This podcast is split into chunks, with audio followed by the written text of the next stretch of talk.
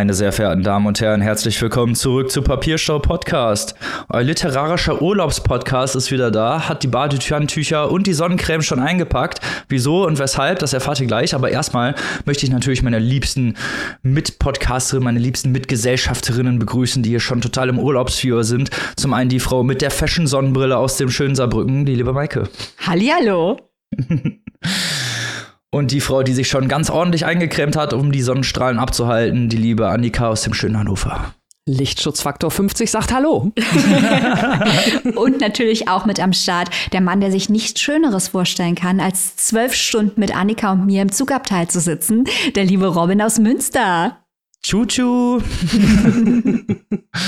da sind wir wieder und wir, ja, wahrscheinlich in der Anmoderation schon gehört haben, wir letzte Woche ja schon die Bombe haben platzen lassen. Wir fahren nach Klagenfurt. Wir sind eigentlich, wenn diese Folge rauskommt, sind wir schon im Zug auf, auf dem Weg nach Klagenfurt, also hier Meta und so.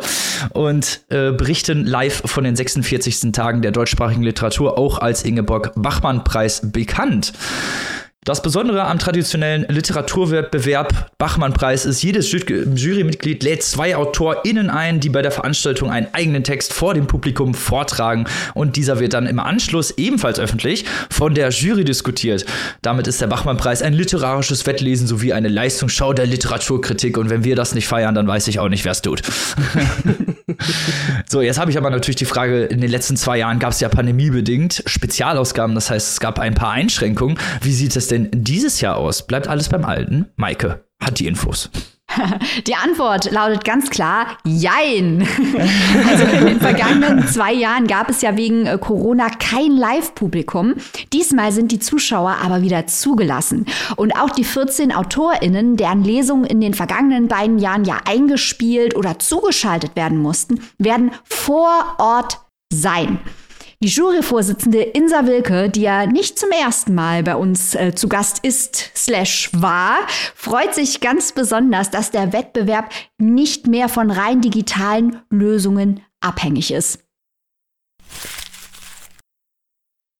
Also die große Freude ist natürlich wirklich, dass alle wieder vor Ort sind. Und ich habe das bei ein paar Veranstaltungen schon gemerkt. Ich habe den Eindruck, man muss das richtig wieder ein bisschen üben. Insofern kann man sich, glaube ich, darauf freuen, dass alle so ein bisschen verklemmt, wie so in den ersten Teenager-Zeiten, als man auf die ersten Partys ging, erstmal sich wieder finden müssen. Und dann wird es sicher umso ausgelassener werden. Ja, Teenager-Partys. Ich glaube, ungefähr so ist auch das Excitement-Level hier bei uns. wenn, wenn ich das mal hier eben so äh, spoilern. genau, genau. Wir sind total aufgeregt. Ja, also es gibt einige Neuerungen auch. Und zwar zum einen, total spannend, wurde die Punktevergabe neu gemacht, weil bisher war es ja immer so, dass am letzten Tag gab es öffentliche Abstimmungsrunden. Das hat sich dann manchmal so ein bisschen hingezogen. Jetzt teilen die Jurymitglieder die Punkte im Vorfeld den Notar mit, dem Justiziar. Und am Ende wird am Sonntag ganz geheim für alle Anwesenden, inklusive der Jury, bekannt gegeben, wer welchen Preis gewonnen hat. Da sind wir natürlich sehr, sehr neugierig neugierig drauf und auch die Lesung selbst werden ein bisschen anders stattfinden in diesem Jahr. Es wird nämlich eine neue Lesebühne im Garten geben. Vorher, also vor Corona muss man ja jetzt schon sagen, haben ja die AutorInnen direkt vor der Jury gelesen. Diesmal lesen sie nebenan, also draußen. Die Jury sitzt weiter drin und die AutorInnen lesen draußen auf einer Bühne und zwar auch so ein bisschen vor Publikum. Und da sind wir natürlich auch sehr gespannt, wie da so die Reaktionen sein werden. Und Insa Wilke, die Juryvorsitzende, hat sich auch genau zu diesem Punkt nochmal Gedanken gemacht und uns im Interview nochmal genau erläutert, wie das aussieht mit der Lesebühne und was sie davon wohl so erwartet. Die Frage ist, wie das funktionieren wird. Also der Vorteil ist, dass es zwei Publikumsräume gibt und ich stelle mir vor, dass die AutorInnen quasi ihre Peer Group da vor sich haben, also ein sehr wohlwollendes Publikum. Es gibt nicht diese Situation, dass man vor sich die Jury hat und um sich herum im Rücken auch das Publikum, sondern man hat im Prinzip eine gewohnte Lesesituation und vermutlich auch eine gute Stimmung da im Garten. Und wir bekommen die Lesung dann übertragen ins Studio. Und haben dadurch eine konzentrierte Situation wie die letzten Jahre. Ich könnte mir vorstellen, dass es eben einerseits für die Lesesituation ein Vorteil ist, andererseits muss man ausprobieren, ob es den AutorInnen überhaupt gefällt, nicht vor der Jury zu sitzen. Ich glaube, da gibt es sehr unterschiedliche Typen und vermutlich kann man auch nicht jeden zufriedenzustellen, aber ich finde, es ist ein ganz guter Versuch, das mal so zu probieren. Ja, ganz besonders gespannt sind wir natürlich auch auf die Jury. Die ist die gleiche wie im letzten Jahr. Jetzt könntet ihr natürlich sagen, ja, was ist da dran spannend? Genau dasselbe. Ja, im vergangenen Jahr, wenn ihr das nicht mitbekommen habt, dann schaltet doch gerne in unsere Spezialfolge zum letztjährigen Bachmann-Preis rein. Haben die sich ja ordentlich in die Haare gekriegt. Das ging ja auch teilweise sagen wir mal, auf ein Niveau runter, das uns äh, auf der sozialen Ebene nicht mehr so ganz zugesagt hat. Das fanden wir alles ein kleines bisschen fragwürdig, was da passiert ist. Platt gesagt, und, unter der Gürtellinie. Ja, ja, und äh, die sind auch häufig abgedriftet in Grundsatzdiskussionen, äh, literaturkritische Grundsatzdebatten wurden da auf einmal geführt. Und wir sind extrem gespannt, wie sich die Dynamik zwischen den sieben Jurymitgliedern in diesem Jahr entwickeln wird und sind da auch gespannt, so ein paar Kandidaten wiederzusehen, wie Kastberger und äh, Tingler zum Beispiel. Aber auch spannend sind natürlich äh, die HauptprotagonistInnen des Bachmann-Preises, zu denen wir jetzt auch mal kommen möchten. Wir werden die nicht mehr alle nennen. Wenn ihr zu jedem Informationen haben wollt, geht auf Steady in unsere Steady-Community, einfach auf Google Steady und Papierstau eingeben oder auf unserer Seite draufklicken auf die Steady Community. Da haben wir schon eine Sonderfolge zum Bachmann-Preis mit jede Menge Detailinfos rausgehauen zu jedem der Lesenden. Hier machen wir nur noch den kurzen Überblick. Robin weiß Bescheid. Die 14 Lesenden kommen dabei aus Deutschland, Österreich, der Schweiz, Slowenien, Rumänien, Iran, Irak und den USA. Zu den bekannteren zählen zum Beispiel, die wir auch sehr hier abgefeiert haben und ihr Buch, Eva Sichel-Schmidt, die 2020 mit ihrem Roman Bis wieder einer weint auf der Longlist des Deutschen Buchpreises stand, unter, oder Leona Stahlmann, deren Debütroman Der Defekt hohe Wellen schlug, die wir auch übrigens hier im Interview hatten, ein BDSM-Bildungsroman. Auch dabei ist zum Beispiel Juan Escuse, er bekam einige Aufmerksamkeit mit seinem Roman Miami Punk, den wir auch schon vorgestellt haben, der durch Videospiele ein bisschen die Erzählebene aufhebelt, ein bisschen avantgardistisch daherkommt, also schon mal was Neues. Und äh, dann haben wir noch Usama al-Shamani, er ist als Literaturkritiker im Schweizer Fernsehen bekannt, oder Mara Genschel, die für performative Prosa steht und auch von Insa Wilke eingeladen wurde. Was erwartet denn die Juryvorsitzende Insa Wilke von den Texten? Das haben wir natürlich mal investigativ nachgefragt und Antworten bekommen. Es ist meine Erfahrung, dass nicht immer, aber doch manchmal tatsächlich sich die Perspektive auf einen Text verändert, wenn man die Autorin oder den Autor lesen hört. Hm, ich habe da einige Male die Erlebnisse gehabt, dass ich eine Dimension im stillen Lesen nicht gesehen habe. Und auf einmal macht es dann tatsächlich vor Ort während der Lesung Klick und ich sehe etwas, was ich vorher nicht gelesen habe. Genau, wenn ihr das jetzt heute hört, am Mittwoch, dann wird heute Abend die Lesereihenfolge ausgelost. Die traditionelle Eröffnung, die Klagenfurter Rede zur Literatur werdet ihr dann auch hören. In diesem Jahr ist das die österreichische Schriftstellerin Anna Bahr und der Titel dieser Eröffnungsrede, die sich ja oft auch durch das ganze Programm zieht, heißt in diesem Jahr, die Wahrheit ist eine Zumutung. Ab Donnerstag geht es dann mit den Lesungen los. Donnerstag, Freitag, Samstag, am Sonntag haben wir ja vorhin schon gesagt, ist dann die große Punktevergabe und Preisverleihung. Und ihr könnt das Ganze auch im Fernsehen anschauen auf Dreisat. Und wenn ihr Mitglieder in unserer Steady Community seid, dann bekommt ihr sowieso jeden Tag Infos. Und auch jetzt, ihr habt ja schon mitbekommen, wir haben ja schon so ein paar O-Töne von Insa Wilke eingespielt. Wir haben natürlich noch länger mit ihr gesprochen. Auch zur Jury hat sie noch mal ein bisschen was gesagt gesagt, auch dieses ganze Interview steht bei uns in der Steady Community als Exclusive. Das könnt ihr euch auch noch einmal anhören, was die wirklich super nette Insa Wilke da nochmal zum Bachmann-Preis für so ein paar kleine Sneak Previews für uns da herausgehauen habt. Hört's euch an und vor allem hört in unsere Show. Wir sind aufgeregt, wir freuen uns auf den Bachmann-Preis. Wir sind total gespannt, wie sich die Neuerungen und die neuen Autorinnen natürlich vor allem vorstellen. Wir werden euch alles darüber berichten. Richtig. Und zusätzlich, wenn ihr Teil unserer Steady Community seid, bekommt ihr ein tägliches Update von uns, wo wir euch was erzählen, Interviews einspielen. Also ihr bekommt die ganze Portion Bachmann-Preis direkt aufs Ohr. Korrekt.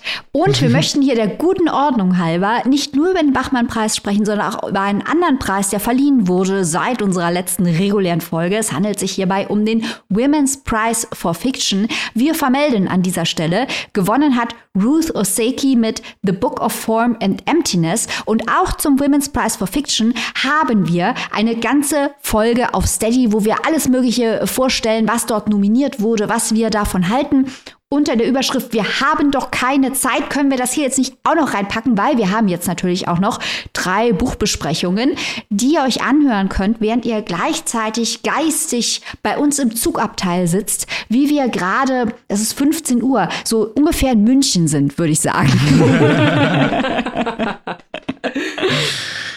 das könnte hinkommen. Genau, und wir kommen zum, wir kommen ohne Umschweife direkt zum ersten Roman. So geht's los hier. Und zwar könnte das auch eine Überschrift für unseren Podcast sein. Liebesgewaltig, Annika weiß mehr. Oh. Oh. ja, ja sobald es ins Inhaltliche geht, würde ich diese Verbindung gerne wieder lösen, Ron. Okay, okay. Aber grundsätzlich ist bei uns natürlich die Liebe sehr, sehr groß. Das stimmt schon. Anders sieht's hier in dem vorliegenden Buch aus. Äh, Habe ich so ein bisschen den Bogen halbwegs hingekriegt. Ich habe heute für euch dabei ein Debüt aus Deutschland und zwar das bereits erwähnte Liebe ist gewaltig von Claudia Schumacher, eine Journalistin, die schon ganz viel geschrieben hat, als Redakteurin gearbeitet hat, unter anderem lange in Zürich bei der NZZ. Sie schreibt für die Zeit und vieles andere mehr. Und Liebe ist gewaltig ist jetzt also ihr Debütroman. Und äh, erzählt wird hier die Geschichte der Familie Ehre, die ihrem Namen alles andere als gerecht wird. Ganz im Gegenteil. Also Familie Ehre lebt im Stuttgarter Speckgürtel und ist eine Familie der gehobenen Mittelklasse. Aber es ist sehr viel mehr Schein als Sein. Wir haben es hier mit einem Ehepaar zu tun, beide Anwälte, vier Kinder und als wir die Familie erstmals kennenlernen im Jahr 2007, erfahren wir die Geschichte aus dem Munde der jüngsten Tochter Juli. Juli steht kurz vor ihrem Abitur und befindet sich in einer Art Kureinrichtung, in der sie zu sich kommen soll aufgrund der Vorfälle in der Familie. Und wenn ich das so ein bisschen so schwammig formuliere, dann tue ich das hier mit voller Absicht. Denn was da tatsächlich in dieser Familie passiert, wird totgeschwiegen. Nach außen auf jeden Fall und nach innen eigentlich auch, weil in dieser Familie, und da schlage ich jetzt einen Bogen zum Titel, herrscht nämlich die Gewalt. Körperliche Gewalt, psychische Gewalt, Manipulation, also alles, was man sich vorstellen kann und das Ganze lässt sich so ein bisschen zurückführen auf die toxische Beziehung der Eltern. Dabei ist es vor allem der Vater, der die vier Kinder von frühester Kindheit an drillt. Es ist eine Familie, in der Durchschnittlichkeit verachtet wird, in der die Leistung zählt. Was hat man erreicht? Größer, höher, schneller, weiter. Die Kinder sind also auch immer so ein bisschen in Konkurrenz zueinander, um sich gegenseitig zu übertrumpfen und ja, vielleicht nicht unbedingt die Liebe der Eltern zu gewinnen, aber zumindest der Gewalt zu entgehen, die nämlich folgt, wenn man versagt. Julie, wie gesagt, die jüngste Tochter, schildert diese ja, Kindheit, in der sie und ihre Geschwister aufgewachsen sind, äh, diese Umstände nach außen hin, wie gesagt, die feine Familie, die Anwälte, ach ja, guck mal, die Mutter sieht gut aus, die Kinder alle so wohl geraten und auch der Vater so ein sympathischer Typ, weil in der Mittelschicht, wie heißt es hier so schön im Buch oder eben nicht schön, ab der Mittelschicht aufwärts gibt es keine Opfer, erst recht keine Täter. Und dieses Totschweigen Totschweigen, wie gesagt, nicht nur nach außen hin. Es ist ja wie bei allen anderen auch nach außen, die kleine Julie auch oder die, die Teenager-Tochter, die muss natürlich nach außen hin immer so zumindest tun, als wenn alles okay wäre, wie auch ihre Geschwister und zu Hause wartet das nackte Grauen. Sie flüchtet sich in eine Welt, äh, in der sie damit umgehen kann. Sie spielt sehr viele Spiele. Sie ist eine richtige Gamerin, weil sie sagt, eine noch gefährlichere Welt, das ist das, was ihr so ein bisschen Ablenkung verschafft. Und sie ist außerdem ein absolutes Mathe-Genie, weil das sind Dinge, die berechenbar sind, im Gegensatz zu der Unberechenbarkeit, die zu Hause herrscht. Das Buch schildert diese Familie, diese Struktur unheimlich präzise, unheimlich gut. Und äh, als wir dieses Buch hier in die Show genommen haben, da waren wir vor allem an dieser Thematik interessiert, diese Gewalt in einer Mittelschichtfamilie, weil oft ist es ja dann doch eher so, dass es in anderen Schichten spielt, dass es damit assoziiert wird und ähm, das hier mal ein neues Licht vielleicht auch auf diese Thematik wirft, die natürlich in allen Gesellschaftsschichten vorkommt.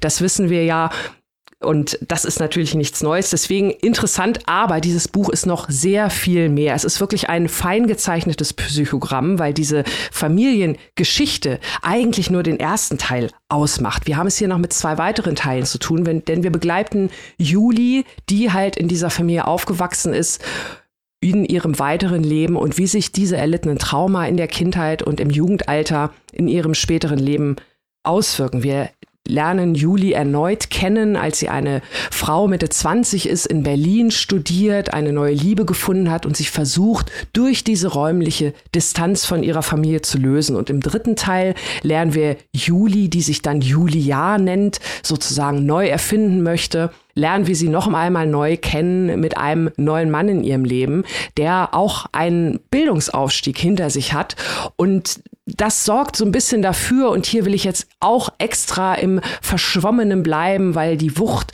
der Geschichte doch sehr, sehr groß ist und die möchte ich euch nicht wegnehmen, falls ihr dieses Buch auch lesen möchtet. Aber dieses Pärchen, was sich da zusammenfindet, ist auch nicht gut füreinander. So möchte ich das mal ein wenig bedeckt halten.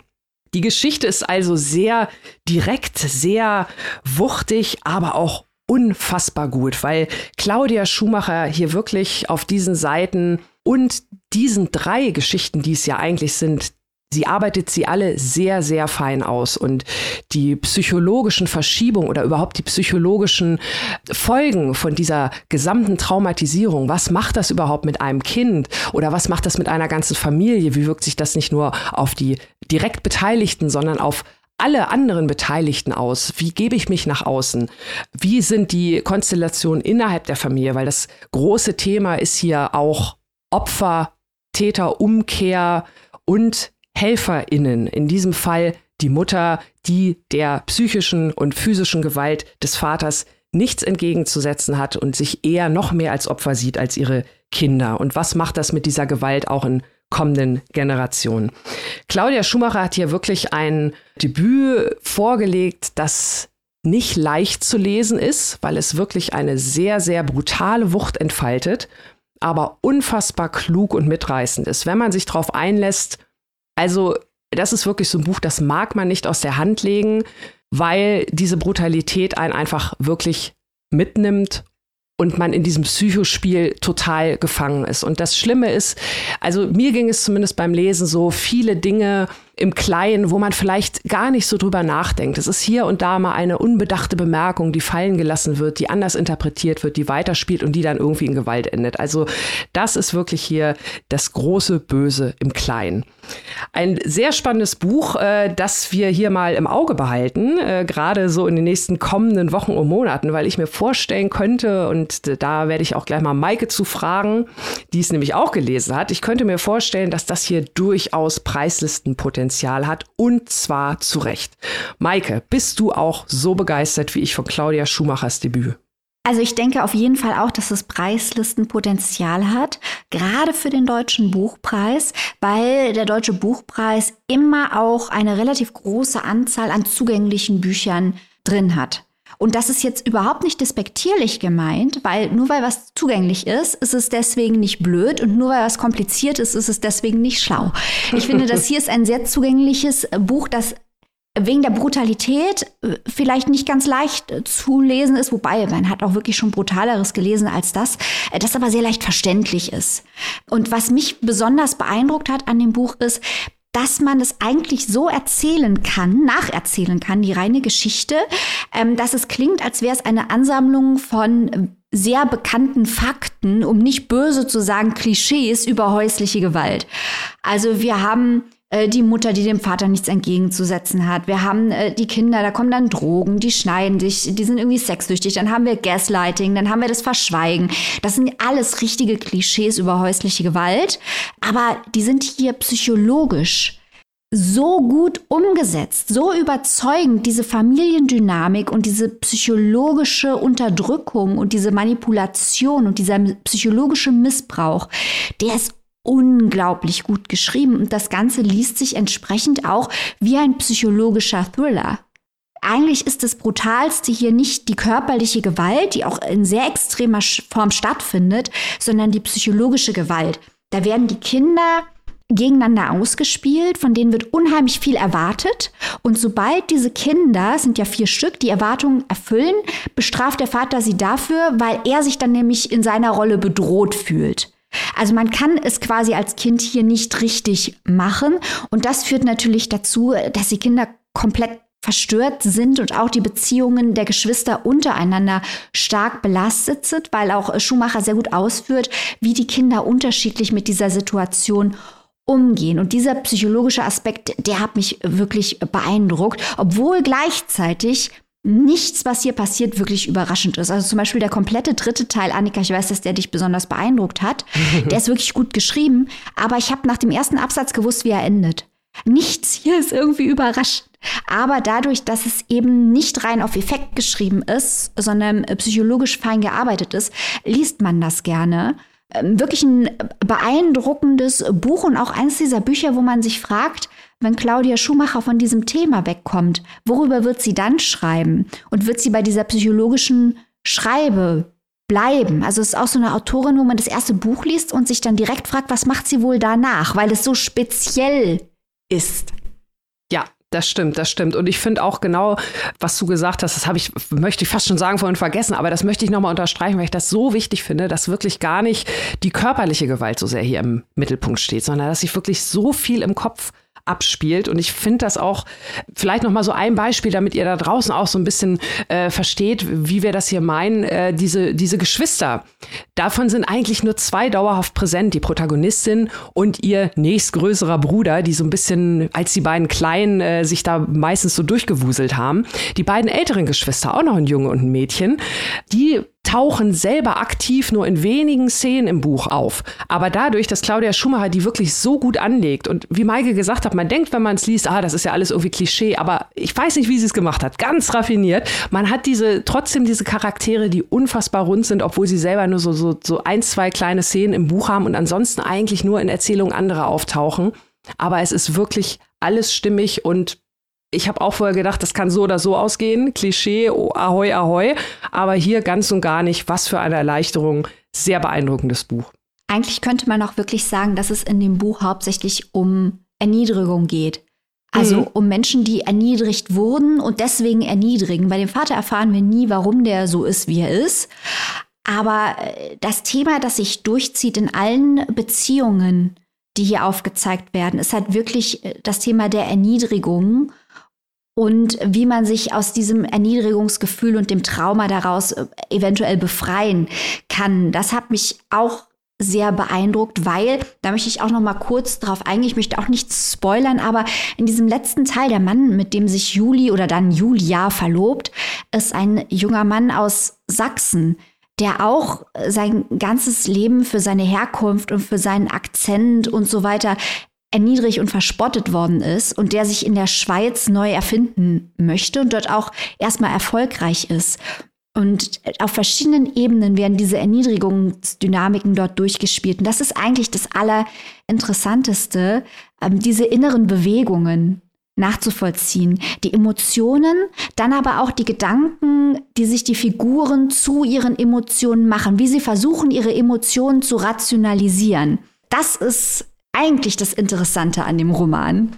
Auf jeden Fall, auf jeden Fall. Und diese, diese Gründe, die du vorhin genannt hast, vielleicht noch ein kleines Zitat aus Juli selbst, damit ihr auch so ein bisschen Gefühl für die Sprache bekommt, weil das ist, das finde ich, vielleicht hat äh, das noch kurz zur Ergänzung Claudia Schumacher auch toll gemacht. Die Sprache, gerade so das erste Kapitel Juli, noch so als diese Halbstarke, die wirkt sehr, ja, es wirkt halt selbstbewusst und mir kann keiner was und so, und äh, äh, äh, aber es, es schimmert durch jedes Wort durch, was das wirklich für verletzliche, gebrochene Seelen sind. Und ähnlich ist es hier, die Sprache ist knallhart, aber die ja. Botschaft natürlich eigentlich echt absolut traurig. Juli beschreibt ihre Eltern, warum sie das machen. Zitat, weil sie kaputte, scheiternde Narzissten waren, die sich eigentlich für was Besseres hielten, große Träume hatten und ihrem billigen, verwöhnten Görenleben nie etwas anderes hinbekommen haben, als das Geld von Oma und Opa zu verprassen, abfacken, Kinder quälen und sich gegenseitig die Köpfe einhauen. Hm? Genau das, ja, fasst es wunderbar zusammen in den Worten der Autorin. Ja, die Sprache äh, lässt das ganze Ding äh, zu einem Sog werden.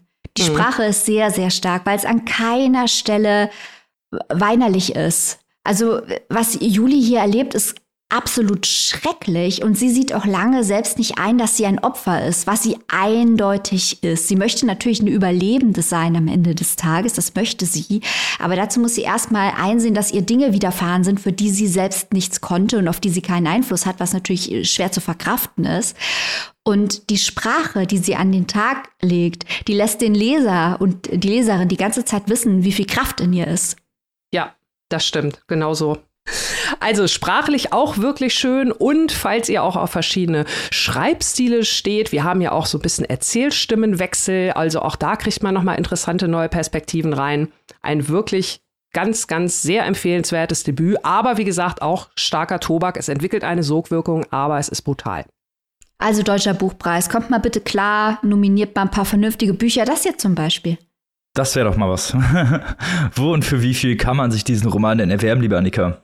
Liebe ist gewaltig von Claudia Schumacher ist im DTV Verlag erschienen und kostet im Hardcover 22 Euro und im keimfreien E-Book 18,99 Euro. Sehr schön.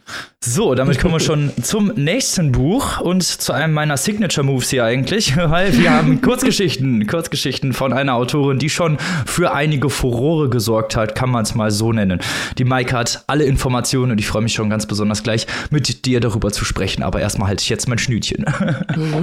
Ja, ich freue mich schon gleich deine Meinung zu hören, äh, Robin, denn ich lege jetzt diese Kritik hier als Psychogramm an. Warum? Weil ich es kann. Ha, gerade sprachen wir noch über einen psychologischen Roman. Nun machen wir ein Psychogramm. Und zwar ein Psychogramm von Robin und mir. Seid gespannt. Denn es geht hier um Helene Hegemann und ihre neue Kurzgeschichtensammlung Schlachtensee. Helene Hegemann ist eine Autorin, mit der ich schon seit Jahren ringe. Denn es ist eine junge Frau, die den Zeitgeist in avancierter Form abbilden möchte, die neue literarische Ausdrucksformen sucht. Und das ist natürlich was, was ich grundsätzlich begrüße. Das möchte ich gut finden. Ich möchte junge AutorInnen, die das äh, kulturelle Klima abbilden wollen und die experimentelle Formen finden möchten. Jetzt kommt das große Aber. Ich fand aber alles, was Hegemann bislang geschrieben hat, absolut schrecklich. Und ich konnte mir nicht erklären, konnte mir nicht erklären, warum ich irgendwie äh, Live Rand geil finde und äh, Setz und äh, Joshua Groß und Philipp Winkler, aber mit Hegemann kam ich irgendwie gar nicht klar. Und da habe ich mich natürlich auch gefragt, was, wie viel sagt das über Helene Hegemann und wie viel sagt das über mich? Und deswegen finde ich das spannend, da gleich mit Robin drüber zu sprechen, was hier äh, der Appeal von Hegemann vielleicht ist, ähm, was über uns zu sagen ist und was über sie zu sagen ist. Das hier, das möchte ich jetzt mal vorweg schicken, Schlachtensee, ist das erste Buch von Hegemann, bei dem ich verstehe, warum es um sie so einen wahnsinnigen Hype gibt.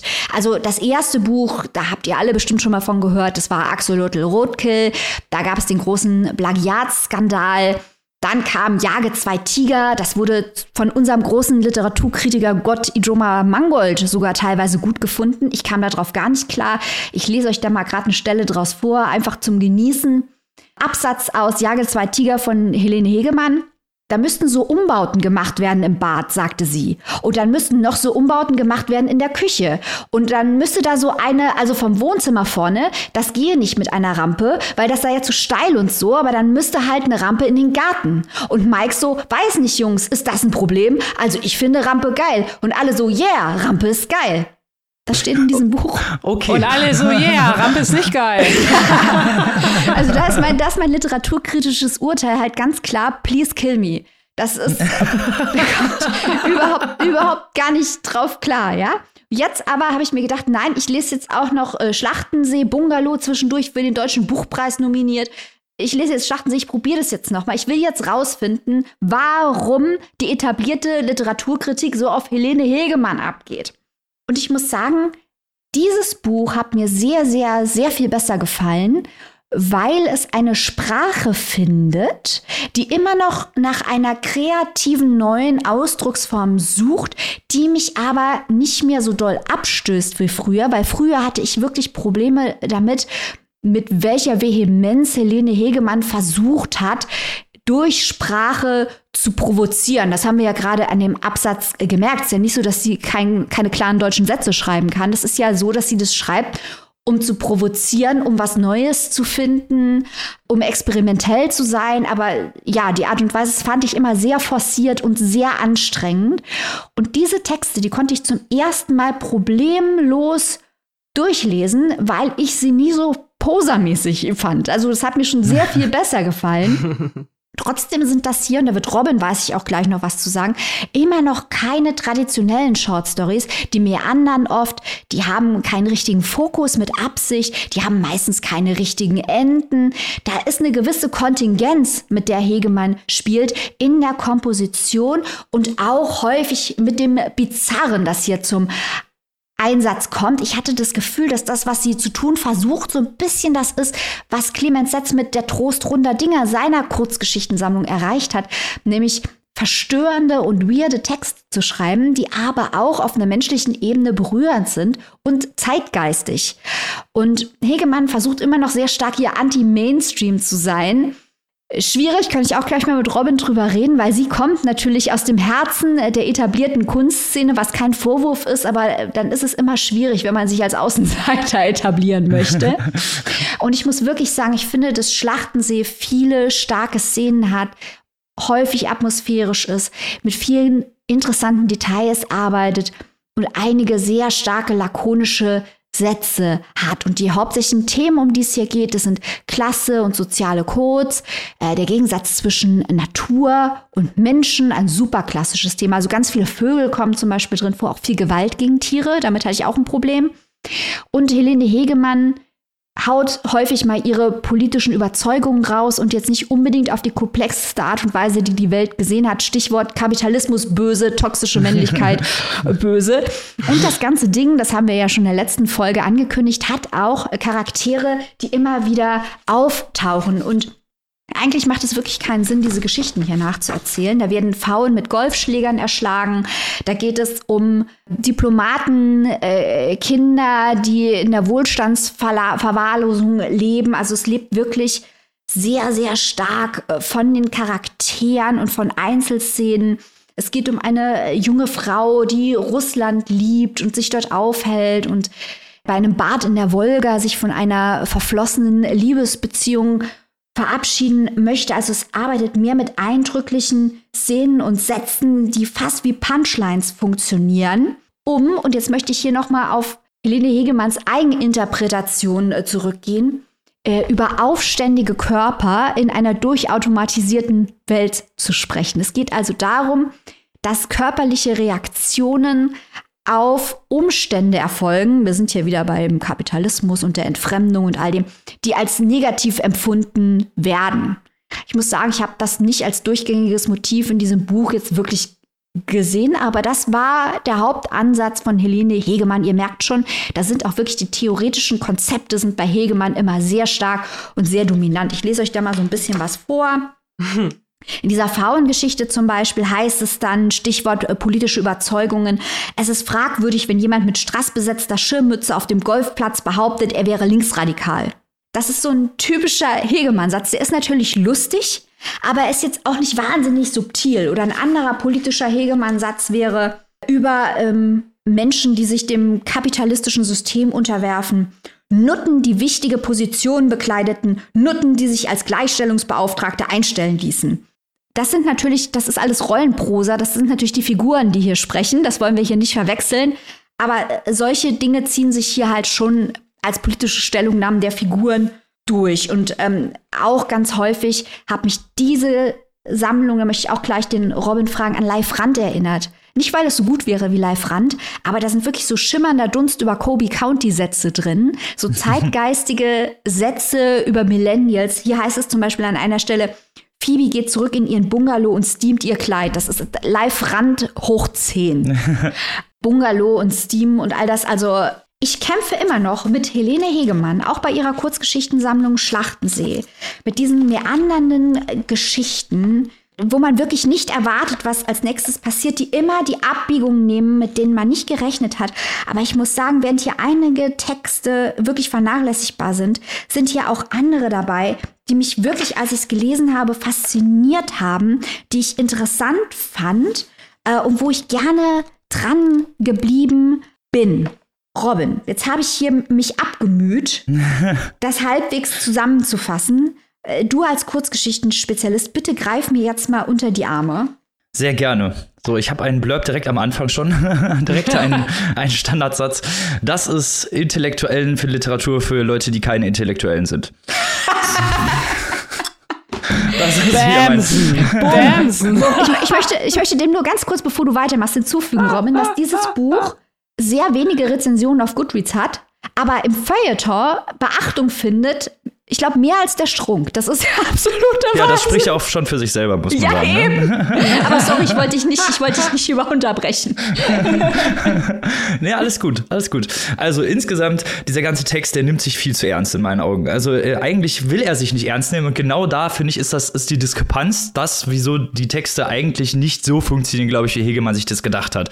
Sie will das Avancierte, sie will das Avantgardistische, was Experimentelles machen und dann soll ja alles Millenniesprache sein und irgendwie cool und dann bringt man da irgendwie Sätze rein, die Leute halt auch so in der Realität wahrscheinlich sagen würden. Nicht wirklich Semantik, nicht irgendwie zusammengepackt, sondern halt wirklich einfach so durcherzählt. Das Problem ist aber dabei, dass man irgendwie immer, finde ich, das Gerüst dahinter sieht, dass jemand da gesessen hat, in diesem Fall Frau Hegemann, die sich dann gedacht hat, oh ja, das muss jetzt total avantgardistisch sein, das muss jetzt total voll reinhauen. Und wo, mhm. wo Live Rand ja eigentlich diese Sätze benutzt als Ironie häufig, als Ironie, um eine ja. bestimmte Gesellschaftsklasse darzustellen, um eine bestimmte Zeitklasse darzustellen um bestimmte Menschengruppen darzustellen, macht Helene Hegemann das auf eigentlich jeder Art und Weise, eigentlich in jedem Text, in jedem Sujet. Man kann es ja schon fast so ein Sujet Zusammenklatschung nennen, weil einige Texte, also ich wusste häufig nicht, wo ich bin. Das ist wirklich wie so ein luzider Drogenrausch hier an, an einigen Stellen. So ein bisschen, als würde man ein impressionistisches äh, Gemälde betrachten. Man könnte Teile davon nehmen und die sind vielleicht auch gut und die sind interessant, aber als ganzes Kunstwerk in meinen Augen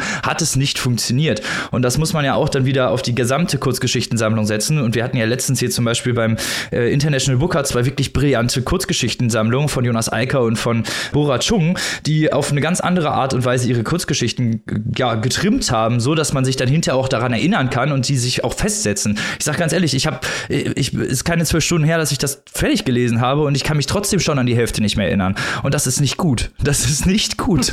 so und das sind so Sachen, da ist es mir doch ein bisschen abgegangen. Also ich finde es sehr interessant, dass du gesagt hast, Maike, dass äh, das Beste, also dass es ja die besseren Texte eigentlich von Helene Hegemann sind sind. Das äh, macht mir nicht unbedingt Mut, die anderen Bücher zu lesen, muss ich gestehen. Wobei ich muss sagen, ich glaube, wenn Helene Hegemann hören würde, dass es sich liest wie ein luzider Drogenrausch und ein impressionistisches Gemälde, ich glaube, sie fände das gut. Ja, wahrscheinlich. Ich schon, das ist schon, glaube ich, was sie will. Und deswegen fand ich das interessant, haben am Anfang gesagt, das ist ein Psychogramm. Ich glaube, sie erreicht schon, was sie erreichen will. Das erreicht nur uns nicht. Das ist nichts ja, für uns. Genau.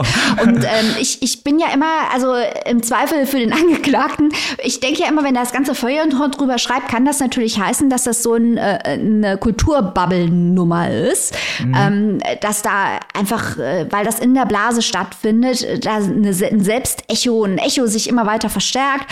Aber erstmal denke ich mir natürlich, hm, vielleicht ist da irgendwas, was einfach mich nicht erreicht oder was ich nicht verstehe. Aber ich stehe bis zu einem bestimmten Grad immer noch komplett sprachlos vor dem äh, Phänomen Hegemann, weil ich das ähnlich, immer noch ähnlich forciert empfinde wie du. Nicht mehr zu dem Grad wie früher, aber halt mhm. auch als sehr forciert und sehr auf die Zwölf empfinde. Teilweise bin ich aber trotzdem gerne dran geblieben, auch wenn es nicht die Subtilität oder die feine Ironie, das ist mir so auf die Zwölf-Ironie von mhm. Hegemann, äh, wie bei Live Rand hat. Aber da ist zum Beispiel eine Geschichte, äh, diese eine Frau, die da immer wieder auftaucht, die irgendwie 26 ist und äh, zum dritten Mal verheiratet äh, mit so einem reichen älteren Typen und so. Äh, mein, das ist, ist alles komplett grotesk, aber ich habe es trotzdem gern gelesen. Ich habe da äh, ratlos davor gestanden, aber auch ein Stück weit bei manchen Texten war ich ratlos und fasziniert, bei anderen war ich nur ratlos. genau. Der ist 35 Jahre älter oder diese eine Geschichte fand ich sehr sehr stark wo diese junge Frau dann im Zug sitzt und ihre Eltern besuchen will und so fertig ist, dass sie immer wieder an dem Bahnhof vorbeifährt. Das fand ich unglaublich eindrücklich. Das hat mhm. mir dann gut gefallen. Und ich finde es auch interessant, dass du auch keine der Episoden wirklich nacherzählst. Ich ja auch nicht, weil es macht irgendwie überhaupt gar keinen Sinn weil diese Dinge halt einfach immer rummeandern. Da kann man nur so Eindrücke erzählen. Ich glaube, deswegen ja. kann man es sich auch so schwer behalten, oder? Ja, genau, auf jeden Fall. Es ist meandert wirklich wie von einem zum anderen und selbst wenn das, sagen wir mal, innerhalb einer Kurzgeschichte sind so viele Teile, dass man teilweise wirklich nicht weiß, wo man jetzt gerade ist, dann kriegen die, haben die Leute einen Unfall oder so und weiß jetzt nicht, ist das Traum, ist das Realität? Das ist natürlich Teil der ästhetischen Konzeption von Hegemann, keine Frage. Aber die Umsetzung, also und ich muss dir doch noch mal recht geben, ich muss doch mal ein bisschen noch die Flamme der Nettigkeit hochhalten hier.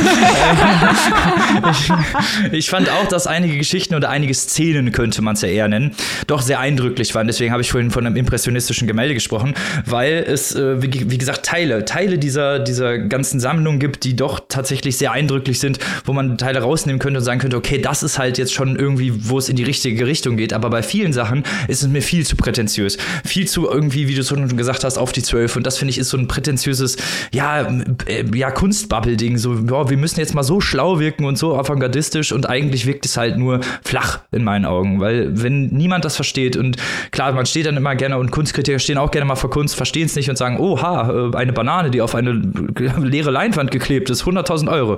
So, aber, aber so, weil es halt, nur weil es halt keiner versteht, ist es halt nicht gut. So. Und deswegen ähm, sind halt viele Geschichten einfach, also ich glaube, viele Geschichten werden einfach bei mir nicht hängen bleiben. Und so diese paar Eindrücke, die ich da mitgenommen habe, ja gut, keine Frage, aber als Kurzgeschichtenband, finde ich, äh, ist er sehr, ja, verschwindet er doch schnell im Äther, sagen wir es mal so.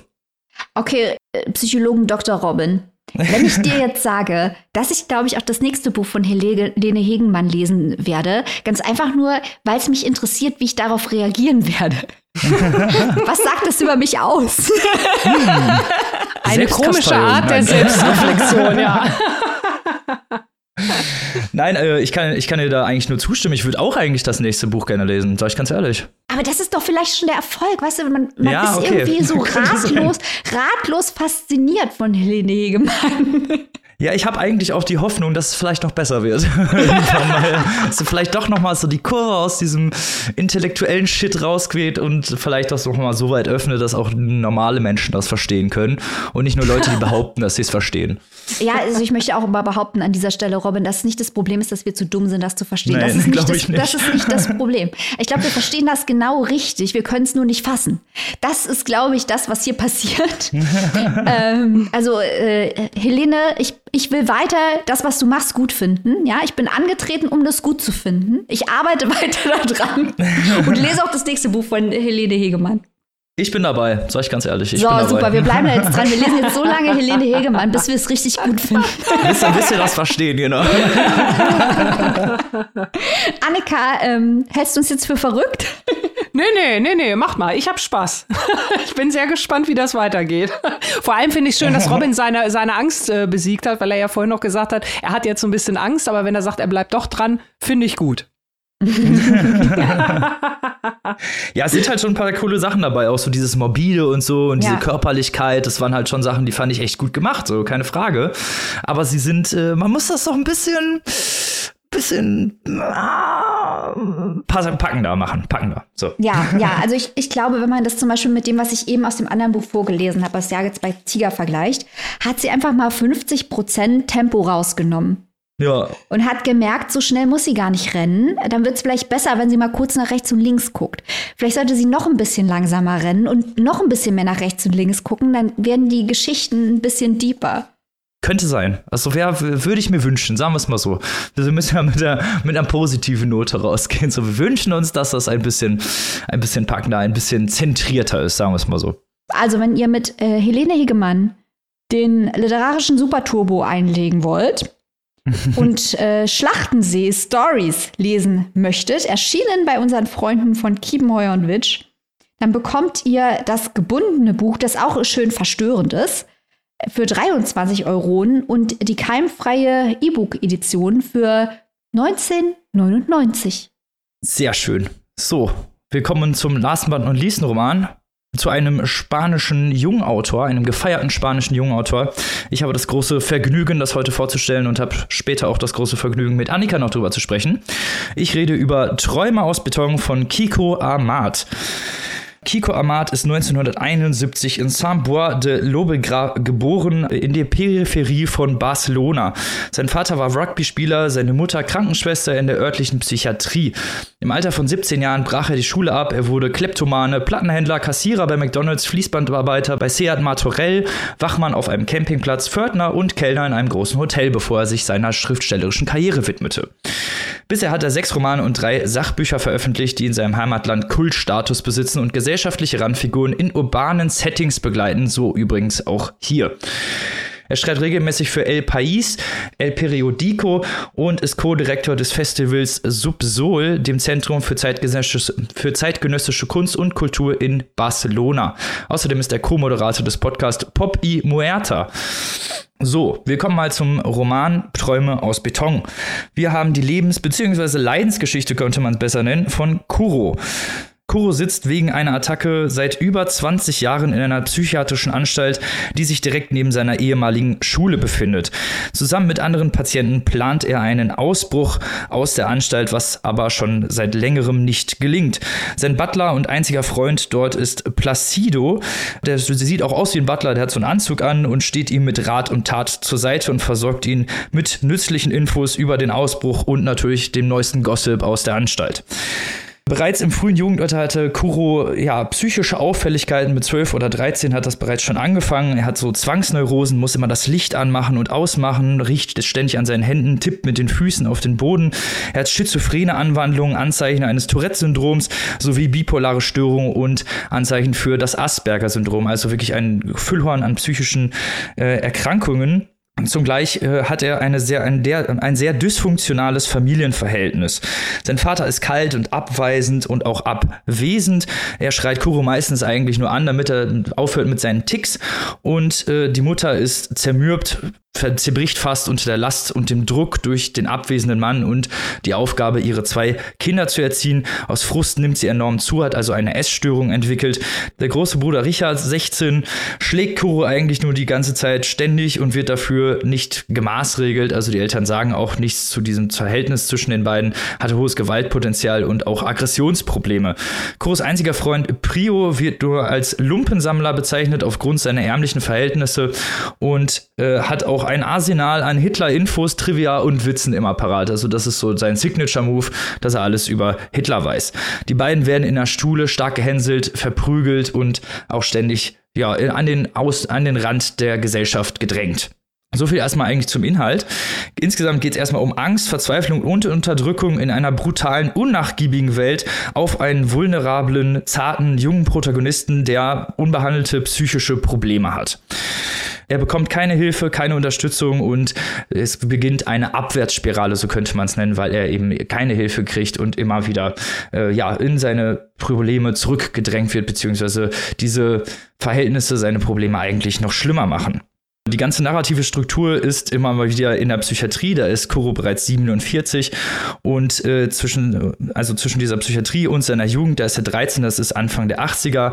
Zwischendurch gibt es immer wieder Zwischenkapitel, die spielen in einer Bar, obwohl man sich da auch nicht genau sagen kann, ob das denn wirklich so stimmt. Und zwischendurch gibt es noch zwei Berichte, die hier eingebracht werden.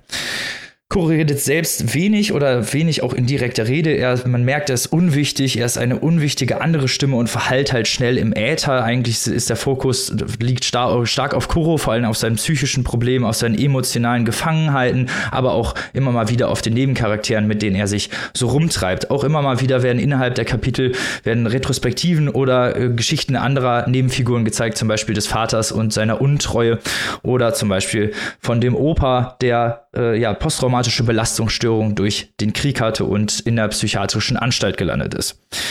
Das ganze Setting und die Atmosphäre sind extrem düster, morbide und man könnte es fast sagen abgeranzt. Überall liegt Unrat, Schimmel, Verwesung, also auch viele so körperliche Dinge finden Eingang hier, also Eiter und sowas, das wird häufig irgendwie als Metapher benutzt, um zum einen Kuros psychische Verfassung zu beschreiben, als auch das Setting an sich zu verdeutlichen, äh, was natürlich auch generell so diese Grundstimmung, die innere Grundstimmung von Kuro zeigt und natürlich auch auf so ein bisschen auf die düstere Zukunft, die wir ja dann schon kennen, verweist. Das hat mich so so ein bisschen so von der ganzen Ästhetik an Kubricks A Clockwork Orange erinnert, wenn ihr euch daran erinnert, wo ja auch immer überall irgendwelche Obszönitäten angemalt wurden und äh, Unrat auf der Straße liegt. Also äh, daran hat es mich vor allem irgendwie so erinnert. Es gibt, wie gesagt, einen sehr, sehr starken Fokus auf die emotionale und psychologische Ebene, sowie immer mal wieder so kleine Sujets, Sujets und Geschichten, die eingefasst werden. Die Charakterdynamiken sind, finde ich, sehr, sehr gut ausgeleuchtet, zu, vor allem zwischen seiner Familie, zwischen dem Vater und der Mutter. Man kriegt hier so wirklich dieses ganze, diese ganze Familiendynamik mit. Wie läuft das mit intergenerationalem Trauma, weil der Opa jetzt bereits schon psychische Störungen hatte und auch die beiden Eltern, ja, sagen wir mal, nicht unbedingt so die nettesten Personen sind. Es gibt äh, immer mal wieder überdeutliche Beschreibungen der Umgebung, also wirklich ganz, ganz, ganz deutliche Beschreibungen, wo dann gesagt wird, okay, da steht ein Baum, da ist die Straße, da liegt Unrat. Das ist natürlich äh, ein Teil der Ästhetik, Teil des Erfahrungshorizonts des Protagonisten wegen dieses Asperger-Syndroms, wegen seinen psychischen Störungen, aber gleichzeitig auch ist das ein bisschen die größte Schwäche des Romans, da viel zu ausladend, selbst für die interessante Grundidee des Romans äh, gehandhabt wird. Also der hätte auch locker 150 Seiten kürzer sein können, sage ich mal ganz ganz ehrlich, ohne dass äh, was von dieser ganzen Ästhetik und von der ganzen psychologischen Herangehensweise verloren gegangen wäre. Dieser ganze Verfall und auch die fehlende gesellschaftliche Aufmerksamkeit spielen eine große Rolle. Mobbing ist auch immer wieder Teil dieser Geschichte. Rassismus äh, spielt auch immer wieder rein. Also das äh, hat dann irgendwann ein Engländer-Trikot an, wird dafür angefeindet. Es gibt immer wieder Feindschaften zwischen den äh, einzelnen Schülern, wo die Einzelnen jetzt herkommen. Und das ist national gesehen, also jetzt nicht irgendwie kommt jemand aus England oder kommt jemand aus, aus Deutschland, sondern eher kommt jemand aus dem Norden, kommt jemand aus dem Süden, kommt jemand aus dem Osten und die werden da teilweise auch ziemlich gemobbt. Klassismus spielt auch immer wieder eine Rolle, Neid und Unterdrückung verschiedener Klassen, da hat man, hat der Paar haben die zum, hat diese Familie zum Beispiel eine andere Familie, die sie gerne mag, die den gesellschaftlichen Aufstieg geschafft haben, die viel reicher sind und wo der Vater vor allem immer sehr mit Neid drauf blickt, wo man hier auch stark die Unterschiede sehen kann. Natürlich auch bei Prio, der so als Lumpensammler gezeigt wird, weil er in sehr ärmlichen Verhältnissen groß geworden ist. Intergenerationales Trauma, habe ich ja vorhin schon gesagt, spielt auch immer wieder eine große Rolle, die Geschichten des Großvaters und die Auswirkungen einer dysfunktionalen Familie auf den psychischen und geistigen Zustand labiler Persönlichkeiten. Das gilt aber auch für alle Familienmitglieder, als auch für, also für für, vor allem für die Mutter später und den Vater als auch für die beiden Kinder. Drogenmissbrauch und Alkoholmissbrauch spielen auch immer wieder eine Rolle. Und das, was ich am interessantesten fand, ist, dass hier zwischendurch immer mal wieder Realität und Wahn vermischt werden, wo man sich fragt, was ist hier echt, wer ist hier echt? Passiert das jetzt gerade wirklich? Denkt sich Corona alles aus? Ist das wirklich so passiert? Das sind die interessanten Fragen, finde ich, die dieser Roman stellt. Außerdem äh, gibt es, glaube ich, biografische Bezüge, denn die Geschichte spielt nämlich auch in Saint-Paul-Lobregat, äh, der Heimatstadt von Kiko Amat. Und seine Mutter hat ja auch in dieser psychiatrischen Anstalt als Krankenschwester gearbeitet. Also ich gehe mal davon aus, dass er durchaus da äh, eigene Erfahrungen hat. So, jetzt erstmal genug von mir. Annika, wie hat es dir gefallen? Also erstmal möchte ich äh, vorweg schicken, dass das lesetechnisch für mich eine sehr brutale Woche war. Du hast es ja gerade schon gesagt, das ist ja wirklich echt ein Riesenschinken und mit der Claudia Schumacher dann zusammen fast tausend Seiten toxische Gewalt, dysfunktionale Familien. Also mir reicht's, ich hau jetzt erstmal ab nach Klagenfurt.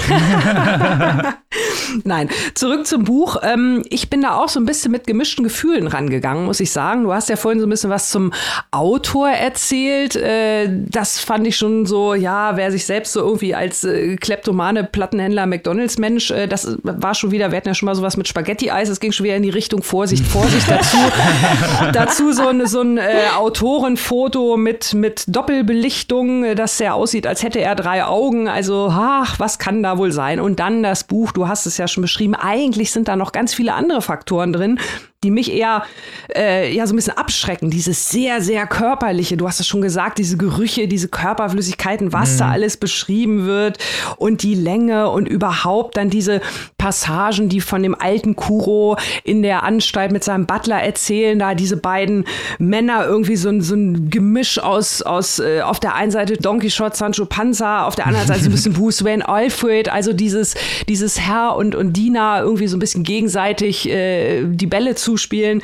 Ja, da, da wurde ich nicht so richtig schlau draus. Und jetzt kommt das große Aber. Trotzdem ist dieses Buch unfassbar faszinierend. Unglaublich. Und natürlich habe ich mir auch da Gedanken gemacht, woran liegt das, weil es ja gerade diese furchtbare Länge hat. Also zum einen glaube ich, dass es hier den Sog entwickelt, zum einen natürlich auch durch die Brutalität. Da kann man vielleicht auch noch mal eine Parallele zu unserem ersten Buch ziehen. Aber hier ist ja vielleicht das Mysterium noch weitaus größer, weil die Frage ist ja eigentlich so ein bisschen, was war in Kuros Leben der Kipppunkt? Weil wir mhm. treffen ihn ja als erwachsenen Menschen in dieser Anstalt, in der er schon lange sitzt, weil er eben ein Gewaltverbrechen verübt hat. Und als wir ihn als Kind kennenlernen, in den anderen Kapiteln, da wissen wir, das war kurz vor dem Moment, der das alles noch viel, viel schlimmer gemacht hat mit den Ticks und so weiter. Und äh, diese Frage, was ist da genau passiert, wir kriegen da immer Brocken hin und her geworfen und das ist das, was einem beim Lesen hält, weil beide Kapitel, sowohl die in der Gegenwart als auch in der Vergangenheit spielen, die haben jetzt nicht so direkt Cliffhanger, aber die geben natürlich immer kleine Bröckchen Info, was ist passiert und das Ganze, das merkt man durch, dadurch, wie dieses Buch angelegt ist, weil das ja auch immer schlimmer wird und immer schlimmer mit jedem Kapitel. Am Anfang denkt man ja noch, ja gut, okay, aber es wird ja wirklich wirklich immer krasser, wie sich diese Verhältnisse in der Familie da entwickeln. Es entspinnt sich ja ein mhm. wirkliches Drama, das sich gewaschen hat. Und was dann noch on top dazu kam, was mir natürlich auch sehr gut gefallen hat, wir haben es ja hier mit einem Buch aus Spanien zu tun, was auch so ein bisschen in die Vergangenheit zurückgeht. Du hast ja auch schon erwähnt, intergenerationales Trauma und so weiter und so fort. Und hier haben wir ja auch noch mal so ein bisschen Einblicke in die spanische Geschichte, auch die jüngere spanische Geschichte. Ne? Also natürlich dieser ganze Konflikt, der hier eine Rolle spielt. Spanien und die Katalanen, Barcelona Barcelona, ähm, haben wir gerade schon gehört, es spielt da in der Gegend. Also natürlich ist dieser Konflikt immer präsent. Mhm. Äh, Robin, das hast du vorhin auch schon gesagt, England, Argentinien, der Falklandkrieg bricht aus. Äh, der mhm. Opa, der ist natürlich traumatisiert von dem spanischen Bürgerkrieg. Äh, die Diktaturregierung Franco spielt eine Rolle. Also das fand ich auch nochmal spannend, weil wir haben natürlich diese vielen, vielen Romane aus deutscher Sicht, äh, das wissen wir, wiederkehrendes Thema. Hier nochmal interessant, das auch mal ähm, aus Spanien zu lesen. Also unterm Strich, es hat mir wirklich gut gefallen, aber ich muss dir recht geben, zu lang insgesamt. Wirklich mhm. zu lang, weil ich glaube, auch hier so ein bisschen Kill Your Darlings an der einen oder anderen Stelle vielleicht eine Kurve mal raus und dadurch die Wucht noch ein bisschen mehr entfalten lassen, weil gerade auch hier, ich finde, der Vergleich ist ganz gut zu der Schumacher. Claudia Schumacher hat diesen ähnliche Wucht, aber hat dafür wirklich nur halb so viele Seiten gebraucht und erzählt nicht weniger. Nee, Nee, das dachte ich mir schon. Man hätte ja auch viel weniger dann erzählen müssen. Also gerade diese Umgebungsbeschreibung, wo, wo ich mich sehr fokussiert habe, da bin ich, da habe ich irgendwann auch angefangen drüber zu lesen, weil es halt mhm. wirklich so ausufernd, so meandernd ist und dann wird das noch erklärt und das noch erklärt und das hätte gar nicht sein müssen, weil diese Körperlichkeit, die du vorhin ja gesagt hast, ne, was ja wirklich auch stark ein ästhetisches, ein ästhetisches Mittel ist, was hier benutzt wird, um zum einen die Gefühle und die äh, psychologische Lage darzustellen, andererseits natürlich auch um die Umgebung darzustellen darzustellen, um damit man sich das bildlich vorstellen kann, wird mhm. einfach wird einfach ein bisschen überladen. Also diese ganzen, das hätte das hätte nur halb so viel gebraucht und man hätte trotzdem diesen Effekt erzielt. Und irgendwann wusste man ja eigentlich, was Amat damit machen will, was er erreichen möchte. Und dann ja, wäre es auch gut gewesen. So. Mhm.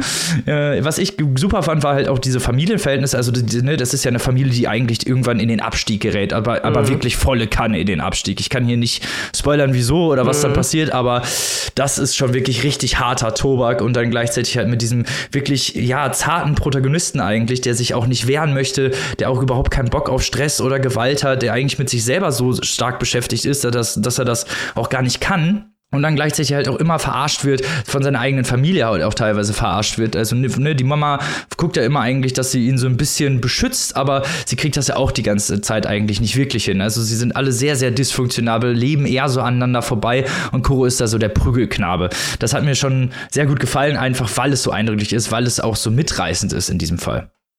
Ja, ich glaube aber, du hast es ja gerade auch gesagt, das, was das eigentlich Schlimme oder, oder das Finale, wie sich das dann am, alle, am Ende alles auflöst, das ist wirklich, wie du gesagt hast, so furchtbar und grauenhaft, mhm. dass durch diese unfassbar wirklich doch teilweise sehr, sehr lange Hinerzählung das vielleicht dann schon irgendwie so ein, so ein kleines bisschen, ja, vielleicht Wucht weggenommen hat. Schade eigentlich. Aber ich habe noch, hab noch eine ganz andere Frage an dich, Robin, und zwar ja. habe ich nämlich einen kleinen Hot-Take. Hahaha. ähm, ich musste nämlich gerade anfangs, ich meine, diese ganzen unfassbar detaillierten Beschreibungen, die haben ja auch in der Erzähle, äh, in der Erzählung natürlich einen gewissen Sinn, diese, diese Welt, in der äh, Kuro lebt. Äh, du hast es ja gesagt, Asperger spielt da so ein bisschen eine Rolle. Mhm. Es geht da in die Richtung, diese Ticks und so. Also er, man, man sieht ja die gesamte Welt durch seinen Schleier, durch seinen Filter. Also von daher hat das ja schon eine gewisse Berechtigung irgendwie. Gerade am Anfang, äh, durch diese vielen Details und auch durch diese Freunde, Prio, die beiden Außenseiter und so weiter und so fort. Ich musste irgendwie so ein bisschen am Anfang, auch wegen dieser Detailtreue, so ein bisschen an Stephen Kings S denken.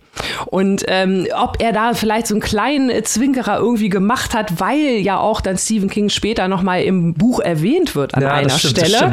Und da habe ich für einen kleinen Moment gedacht, na, äh, da wollte ich dich jetzt mal als den großen Stephen King-Konnoisseur, noch mehr als Michael und ich, und das wird schon was heißen, mhm. fragen, äh, ob du mir da eventuell zustimmen könntest. Das ist eine sehr interessante Ebene, über die ich bisher noch gar nicht nachgedacht habe, muss ich gestehen. Aber jetzt so in der Retrospektive, wenn du das so erwähnst, könnte das sein. Aber das ist übrigens auch das, was mich bei Stephen King-Romanen auch immer mega aufregt. ja, siehst du, dann passt es doch. also das äh, in diesem Fall, das wäre derselbe Kritikpunkt, den ich häufig bei Stephen King oder ausladenden Stephen King-Romanen habe. Also in diesem Fall würde es schon passen, ja. Ja, so dieses lauernde Grauen, man weiß nicht genau, irgendwas Schlimmes passiert und so. Naja, wer weiß. Ja, vielleicht gut, man weiß ja eigentlich schon, dass was Schlimmes passiert, weil er sitzt hinter in der psychiatrischen Anstalt und das schon seit 20 Jahren. Ich meine, das, wenn die einen seit 20 Jahren da behalten, dann muss man schon irgendwie was auf dem Kerbholz haben, nenne ich es einfach mal so. Naja, aber also ist auf jeden Fall ein interessantes Buch. Ist ein interessantes Buch, ist ein bisschen zu lang, aber insgesamt hat es wirklich super gute Themen. Auch wie du schon, finde ich auch super, dass du noch mal mit der spanischen Vergangenheit erwähnt hast, weil das nämlich auch total wichtig ist. Und äh, auch generell natürlich diese ganzen psychischen Verhältnisse, die emotionalen Verhältnisse, die Dynamiken. Also das sind alles wirklich Dinge, die sind interessant, die sind gut gemacht, die sind wirklich auch interessant umgesetzt. Und deswegen äh, sollte man, kann man sich das auf jeden Fall gut durchlesen, sagen wir es mal so. Ja, also man kann verstehen, warum äh, Kiko Amat in Spanien schon, ich glaube, sechs Bücher rausgebracht hat oder so. Mhm. Äh, und da wohl auch äh, ziemlich bekannt und beliebt ist. Kann man nachvollziehen. Kann man nachvollziehen, definitiv. und ich werde auch auf jeden Fall noch mal ein Auge drauf haben, falls mhm. da noch mal hier was nach Deutschland drüber schwappt. So, Maike, bist du schon voll raus, oder? Nein, ich höre sehr aufmerksam zu. Okay. Und damit ich eurem, äh, und damit ich zu diesem Teil des Podcasts auch was Schönes beigetragen habe, frage ich jetzt, Robin, wo kann man denn dieses Buch kaufen? Das ist eine sehr gute Frage, die ich jetzt mit Wonne beantworte. äh, Träume aus Beton von Kiko Amat ist erschienen im Heine Hardcore Verlag. 550 Seiten, übersetzt von David Müller. 24 Euro in der eigentlich schon sehr, ja, wirklich schönen Hardcover-Variante, die ich hier empfehlen möchte. Und für 18,99 Euro in der digitalen Version erhältlich. Damit sind wir am Ende unserer Folge angekommen, liebe Freunde. Schon, leider. Wir aber noch nicht in Klagenfurt wahrscheinlich. nee, wir sitzen immer nee, noch Wir sitzen noch im Zug. Wir hoffen natürlich, dass ihr wie immer ganz viel Spaß hattet. Ihr könnt, wie, ihr könnt unser schönes Exclusive nochmal hören mit Insa im Interview, euch nochmal ein bisschen einstimmen auf den Bachmann-Preis. Und wie gesagt, diese Woche gibt es ganz, ganz viele tägliche Upgrades, Updates, was äh, beim Bachmann-Preis abgeht. Also, wenn ihr noch nicht in der Community seid, werdet Mitglied und wenn ihr in der Community seid, wünschen wir euch jetzt schon mal viel Spaß dabei. Nächste Woche sind wir mit einem Bericht vom Bachmann-Preis natürlich wieder da. Da gibt es eine Sonderfolge, eine Spezialfolge über den Bachmann-Preis, wo wir äh, ja, ein paar Interviews einstreuen, wo wir euch die ganzen Infos erzählen, was wir da so erlebt haben, wie es uns gefallen hat. Und genau, bis dahin, liebe Leute, bleibt gesund hypt auf jeden Fall den Bachmann-Preis. äh, und äh, gehabt euch wohl. Und lest was Gutes natürlich. Fast vergessen. Liebste Grüße. Tschüss. Tschüss.